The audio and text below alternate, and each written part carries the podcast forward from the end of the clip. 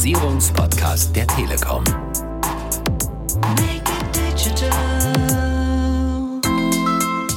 Ich glaube, es wird auf jeden Fall was bleiben. Zum einen glaube ich, dass viele Menschen es auch in Teilen schätzen gelernt haben, äh, flexibel arbeiten zu können, mobil arbeiten zu können und auch festgestellt haben, dass es funktioniert und dass es sogar teilweise sehr gut funktioniert. Ich glaube, am Ende des Tages wird es auf eine Mischung rauslaufen, aber im anderen Mischungsverhältnis, als es in der Vergangenheit der Fall war. Make it digital. Herzlich willkommen beim Podcast der Telekom rund ums Thema Digitalisierung. Digitalisierung einfach machen. Mein Name ist Marion Kessing und ich darf heute durch den Podcast führen. Schön, dass Sie reinhören und dabei sind. Wir wollen auch heute über das Thema virtuelle Zusammenarbeit sprechen. Das braucht es ja in der Corona-Zeit. Auch wenn mittlerweile schon wieder ein paar Lockerungen in Kraft sind, ist das Thema Homeoffice-Lösungen, virtuelle Zusammenarbeit nach wie vor ein Dauerbrenner. Und die allermeisten von uns haben mittlerweile auch ihre Erfahrungen damit gemacht. Während man sich jetzt am Anfang vielleicht noch freut, dass die technische Lösung gut funktioniert äh, hat, da geht es jetzt dann doch darum, dass solche virtuellen Meetings auch möglichst gut und erfolgreich werden. Und dazu habe ich heute einen Gast eingeladen, mit dem ich darüber sprechen möchte. Peter Kalkanis ist bei mir.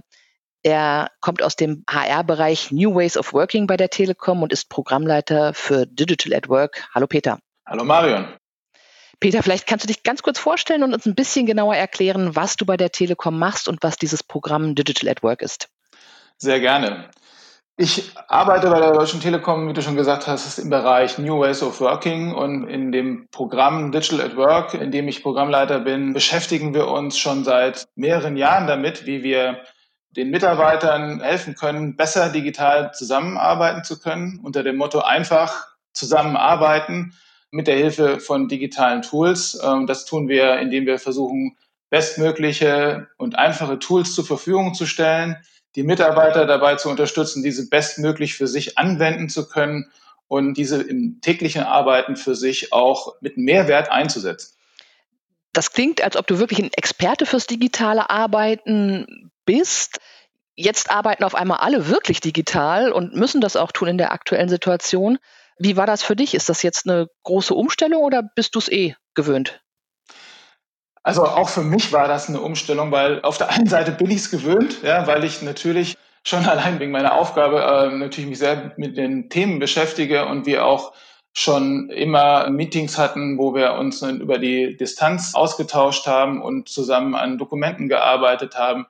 Aber in der jetzigen Situation nur äh, und ausschließlich äh, von zu Hause zu arbeiten über Wochen und die Kollegen gar nicht mehr außer im Video in real sehen zu können, ist schon auch eine Umstellung, weil sich auch der Tagesablauf ganz anders äh, gestaltet, zumindest in Teilen anders gestaltet, als das sozusagen physisch vor Ort ist. Man springt doch von einem Meeting ins nächste und ist quasi in einer Reihung von digitalen Meetings, die sich anders anfühlt, als wenn man auch mal zwischendrin über den Gang läuft oder in das andere Gebäude läuft, um da zu einem Termin zu gehen. Und dazu kommt natürlich auch, man hat auch noch Kinder zu Hause, die auch zu Hause sind, die dann einfach mal die Tür aufreißen und wie sie halt so sind, dann das loswerden wollen, was sie gerade loswerden wollen. Und das Schöne ist, äh, alle Kollegen haben dafür Verständnis und ich habe da äh, gesehen, dass da eine sehr große Bereitschaft ist, auf den anderen zu achten und da auch gut miteinander umzugehen. Also schon spannende Zeiten gewesen und auch für mich eine ganz neue Erfahrung en masse. Das mit den Kindern, die Erfahrung habe ich auch gemacht, dass da eigentlich oder insgesamt sehr viel Verständnis auch für äh, Situationen mittlerweile da ist. Ist denn die größte Herausforderung dieses von 0 auf 100 oder äh, dass das jetzt wirklich mit einem Schlag auf einmal alles wirklich digital abläuft oder was ist die größte Herausforderung dabei? Ich glaube generell so die Herausforderung ist, ähm, dass viele das auch nicht gewohnt waren, so zu arbeiten und das tatsächlich auch nochmal lernen mussten mit diesen Medien umzugehen. Und auch wenn wir jetzt in den letzten zwei Jahren über 20.000 Menschen erreicht haben mit unseren ja, Lernangeboten, immer noch eine Menge Menschen da waren, die das nicht in ihrem täglichen Arbeitsablauf so eingeplant hatten. Und das ist das eine, also rein, wie geht das überhaupt? Und dann das andere ist, es ist natürlich schon auch etwas anderes äh, in so einem äh, virtuellen Kontext Themen zu bearbeiten, wenn man ihn nur rein virtuell bearbeitet. Und da habe ich festgestellt, dass viele eine ganz hohe Lernkurve gemacht haben, wie man in einem virtuellen Meeting miteinander umgeht, wie man es schafft, nicht ständig ins Wort zu fallen, alle durcheinander zu reden, sondern dass äh, sehr schnell die Menschen gelernt haben, die anderen ausreden zu lassen. Es wird auch auf den Punkt gesprochen und auch teilweise auch ne, sehr fokussiert auch so ein Meeting abgehandelt. Dennoch gibt es natürlich Sachen, die man nutzen kann, um so ein Meeting, was rein virtuell ist, gut zu gestalten. Und das ist eine Lernkurve, die natürlich auch Zeit braucht. Aber das ist ja genau unser Thema. Stichwort Disziplin hast du schon genannt. Schalt dich mal stumm ist ja so die gängige Floskel, die wir momentan immer haben. Ich habe ja jetzt persönlich die Erfahrung gemacht, dass es digital zum Beispiel auch pünktlicher losgeht. Aus mein, mein Gefühl sagt mir das. Wenn es dann aber mal kreativ werden soll in virtuellen Meetings, dann war das eher schwierig. Äh, ist aber auch nur so mein persönliches Gefühl. Was funktioniert denn online wirklich besser und was ist vielleicht auch persönlich einfacher? Ich habe selber am eigenen Leib festgestellt, und äh, das entspricht auch dem, dem, was wir so beobachtet haben, was wirklich gut funktioniert online mittlerweile ist die, die Struktur in den Meetings, weil wir alle gelernt haben, dass es gut ist, am Anfang, schon bevor das Meeting losgeht, klar zu haben, wie die Struktur des Meetings aussehen soll. Also worum geht's eigentlich?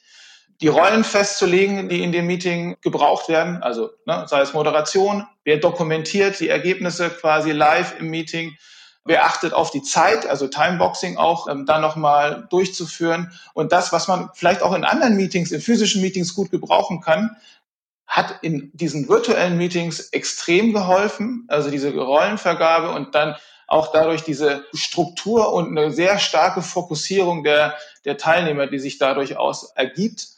Und insofern dann auch tatsächlich, wie du es auch beobachtet hast, man fängt pünktlicher an, man, man schafft auch das, was man schaffen will in der Zeit.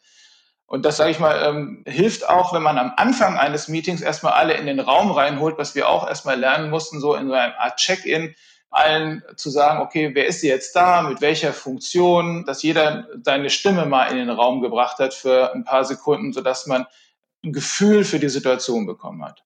Richtig ist aber auch, und vielleicht noch ein Satz dazu, mit den kreativen Meetings, ne, das ist natürlich etwas, was uns auch nochmal schwerer fällt, weil die Interaktion natürlich die physische dann bei kreativen Meetings eigentlich auch wichtig ist.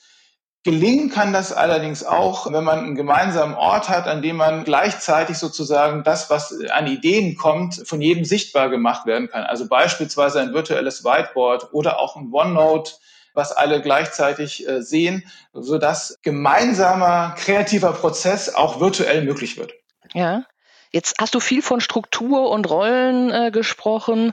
Das heißt, ein, ein, virtuelles Meeting braucht äh, im Zweifel eine, eine, sehr, sehr gute Vorbereitung, damit es erfolgreich ist. Ist das das Rezept? Und wie lernt man denn so eine Struktur für ein virtuelles Meeting? Also diese Struktur braucht es und äh, da hilft auch eine Vorbereitung im Sinne von, was wollen wir erreichen. Das hilft ja eigentlich bei jedem Meeting, aber bei einem virtuellen vielleicht noch einen Ticken mehr.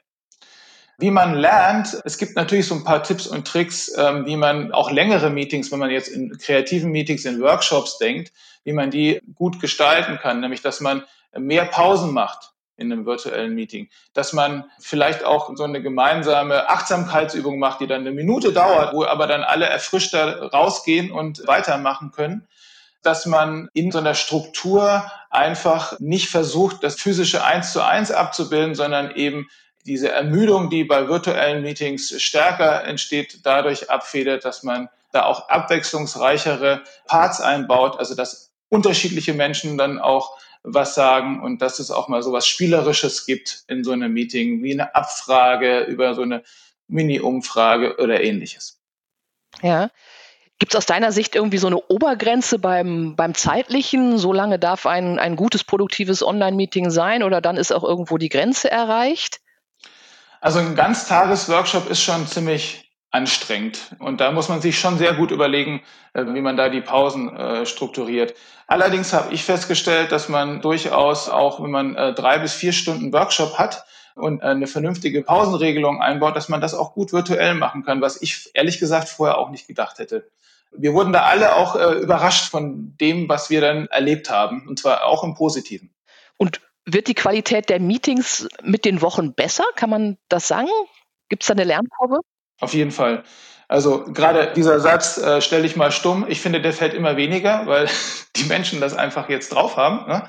Und auch wie man äh, miteinander spricht ähm, in einem äh, virtuellen Kontext, also dieses nicht sich überlappen zu besprechen, dieses mehr Disziplin halten, haben viele eben auch dazugelernt, wie das funktioniert und auch, wie man äh, Meetings gestaltet. Also es werden ja auch mittlerweile Meetings mit 100 Leuten äh, gemacht, wo dann unterschiedliche virtuelle Räume auch aufgemacht werden, wo sich dann wieder Subgruppen treffen. Das sind unglaublich steile Lernkurven und ich bin mir sicher, da wird auch noch einiges Bestand haben von dem, was man da gelernt hat. Mit Video oder ohne, was ist dein Favorit? Ein klares sowohl als auch.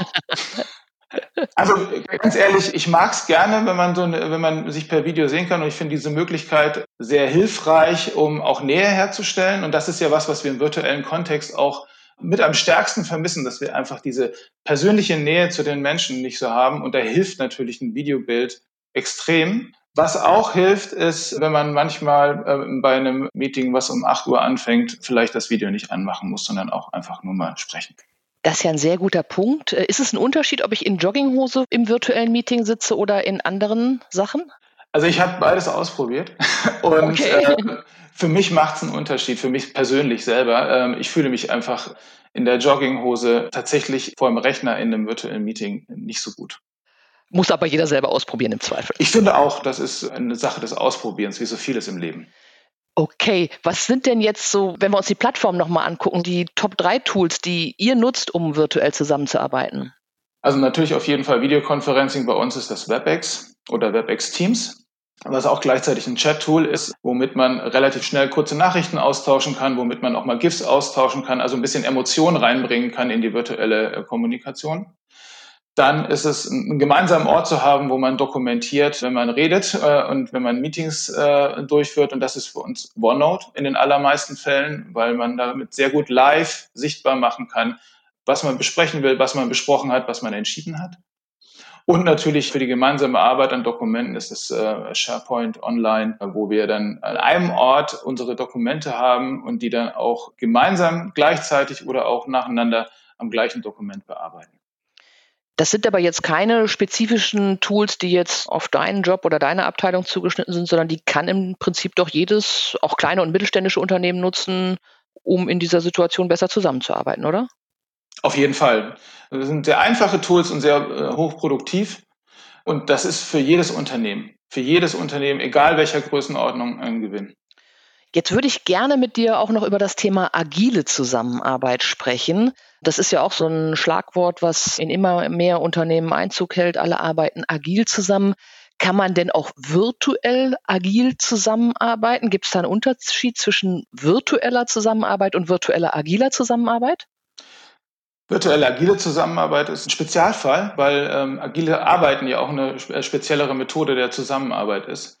Und interessanterweise äh, versuchen wir so seit einem Jahr schon daran zu arbeiten, wie man auch über Distanz agil zusammenarbeiten kann, weil ähm, agil oft davon ausgeht, agiles Arbeiten, dass man an einem Ort in einem Raum ist und ähm, Post-its an die Wand klebt physisch und äh, gemeinsam in dem Raum arbeitet. Und das geht nicht immer.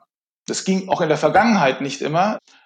Und deswegen haben wir uns damit beschäftigt. Und tatsächlich ist es so natürlich, dass jetzt der Bedarf noch äh, extrem gestiegen ist durch die ähm, Situation über Corona. Wie kann man denn agiles Arbeiten auch virtuell über Distanz gut abbilden? Und es geht. Es geht vielleicht nicht immer äh, genauso gut wie physisch, aber es gibt äh, bestimmte Zeremonien zum Beispiel beim agilen Arbeiten, also Stand-ups, Retrospektiven, Planungsmeetings. Und diese kann man auch virtuell mit der Nutzung von Tools, also beispielsweise Whiteboard-Tools, die eine gemeinsame Fläche anbieten, wo man dann auch gut eine Retrospektive machen kann und so die Lernerfahrungen und die Probleme aufschreiben kann und darüber sprechen kann. Oder man hat ein virtuelles Aufgabenboard, äh, wo dann die Post-its eben durch virtuelle Karten ersetzt werden.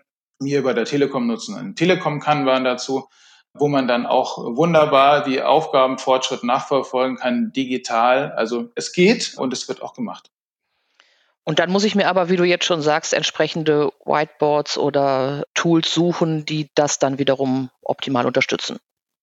Genau so ist es. Also da brauche ich schon natürlich ein paar Tools, die es ermöglichen, sozusagen gleichzeitig auf einer Arbeitsfläche äh, auch schön visuell, weil das hilft natürlich auch, wenn es dann besser haptisch gemacht werden kann, auch im virtuellen Raum, damit zu arbeiten. Und dafür gibt es äh, dann auch nochmal spezifischere Tools, ähm, in Anführungszeichen, die das agile Arbeiten über Distanz im virtuellen Raum unterstützen. Alles klar, das klingt sehr spannend. Jetzt lass uns mal nochmal in die Zukunft blicken. Werden wir denn all diese Tools, egal ob virtuell oder virtuell agil, auch in Zukunft weiter verwenden oder glaubst du, dass wir so ein bisschen zurückfallen, wenn die Zeiten wieder anders werden? Ich glaube, es wird auf jeden Fall was bleiben. Und zwar aus unterschiedlichen Gründen. Zum einen glaube ich, dass viele Menschen es auch in Teilen schätzen gelernt haben, äh, flexibel arbeiten zu können, mobil arbeiten zu können und nicht immer im Büro sein zu müssen, sondern auch von zu Hause zum Beispiel zu arbeiten und auch festgestellt haben, dass es funktioniert und dass es sogar teilweise sehr gut funktioniert. Dafür werden Sie die digitalen Tools sowieso brauchen. Und da haben wir jetzt ja in den letzten Wochen alle noch mal eine Menge dazugelernt. Insofern sind wir da auf einem ganz anderen Reifegrad angekommen durch diesen Katalysator in dieser Zeit, weil alle mussten, ja, weil es keine andere Möglichkeit gab. Und ich glaube, der Reifegrad in den Organisationen äh, bei den Menschen im Umgang mit diesen Tools ist extrem gestiegen und der wird auch bleiben und sie werden auch weiter genutzt werden. Ich glaube, am Ende des Tages wird es auf eine, eine Mischung rauslaufen, aber in einem anderen Mischungsverhältnis, als es in der Vergangenheit der Fall war. Zumindest wenn man jetzt nicht am Band arbeitet oder produzierend ist, sondern äh, eben vor allem Bürotätigkeiten macht. Es wird eine Mischung sein zwischen vor Ort im Büro arbeiten und mobil, virtuell von zu Hause oder unterwegs zu arbeiten. Gibt es irgendwas, was du im Büro wirklich vermisst? Oder was du jetzt zu Hause vermisst, was früher täglich da war? Auf jeden Fall ist ein äh, physischer Kontakt zu Menschen durch nichts zu ersetzen, also jedenfalls nicht dauerhaft. Äh, und Natürlich äh, vermisse ich es, mit meinen Kollegen auch mal so in der Kaffeeküche mal ein Schwätzchen zu halten. Wir machen das virtuell. Das ist auch besser als gar nichts, aber jemanden mal so echt in die Augen zu gucken, ist schon nochmal eine andere Nummer. Das finde ich auch. Trotz allem, lass uns nochmal ganz zum Schluss sagen, Peter, virtuelle Meetings, du hast es selber gesagt, werden uns auch in Zukunft weiter begleiten. Gib uns noch mal zum Abschluss deine drei Top-Tipps, damit ein virtuelles Meeting auch wirklich ein gutes, ein produktives Meeting wird. Gute Struktur und äh, Themen vorbereiten für das Meeting. Wie soll das Meeting ablaufen? Ganz wichtig aus meiner Sicht. Rollen festlegen, wer was zu tun hat im Meeting, wer sich worum kümmert, damit die Ergebnisse dann auch für alle verfügbar sind und überlegt euch, welche Tools ihr nutzen wollt, die euch am weitesten bringen für den Zweck des Meetings. Die drei Sachen merken wir uns. Peter Kalkanis war das, er war unser Gast heute und leitet das Programm Digital at Work bei der Telekom. Er hat uns gesagt, wie virtuelle Meetings erfolgreiche Meetings werden. Herzlichen Dank, Peter. Sehr gerne. Mehr Infos dazu gibt es auch im Netz. Unter telekom.de slash podcast haben wir noch ein paar Infos für Sie zusammengestellt. Außerdem gibt es da auch die anderen Folgen unserer Staffel rund um die virtuelle Zusammenarbeit. Ich bedanke mich bei allen Zuhörern fürs Interesse und verabschiede mich. Tschüss bis zur nächsten Folge von Digitalisierung einfach machen, dem Podcast der Telekom rund ums Thema Digitalisierung. Digitalisierung einfach